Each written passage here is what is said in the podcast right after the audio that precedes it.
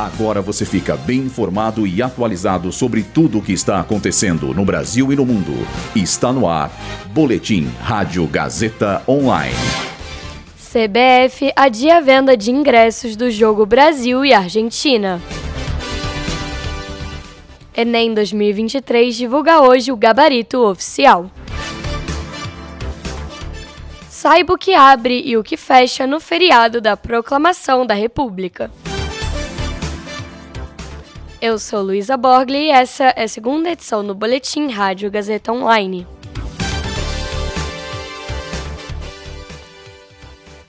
Faltando uma semana para o jogo entre Brasil e Argentina pelas eliminatórias da Copa do Mundo de 2026, a CBF ainda não liberou a venda de ingressos para a partida. O problema ocorre por conta de uma série de divergências em algumas cláusulas entre a Confederação, a gestão do Maracanã e a empresa que administra a venda de ingressos. Vale lembrar que nesta semana a CBF publicou uma nota alertando sobre a existência de empresas aplicando golpes ao comercializar ingressos falsos para o jogo contra a Argentina. A entidade reforçou que o início das vendas será informado nos seus canais oficiais.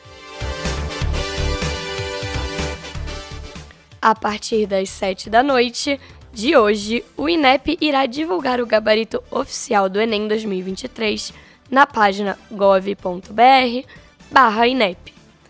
Inicialmente, a divulgação estava prevista para acontecer no dia 24 deste mês, mas foi comunicada uma antecipação no domingo, dia em que foi realizado a segunda fase do exame.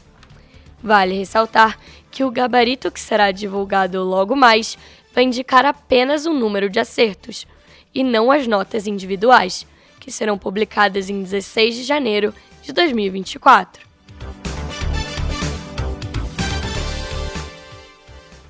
O feriado nacional da Proclamação da República é celebrado amanhã, alterando dessa forma o funcionamento de alguns estabelecimentos e o atendimento ao público em repartições públicas.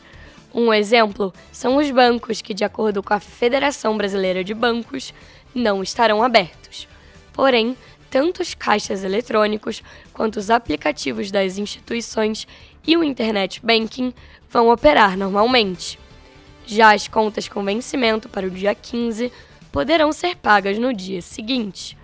Os Correios também informaram que não haverá atendimento nas agências nesse feriado. Contudo, a instituição irá operar normalmente na seção Fale Conosco do site, pelos telefones e no chat.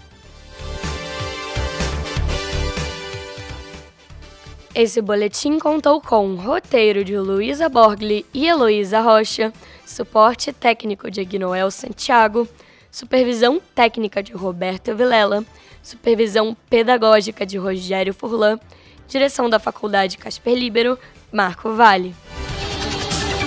Boletim Rádio Gazeta Online. Rádio Gazeta Online. Você conectado.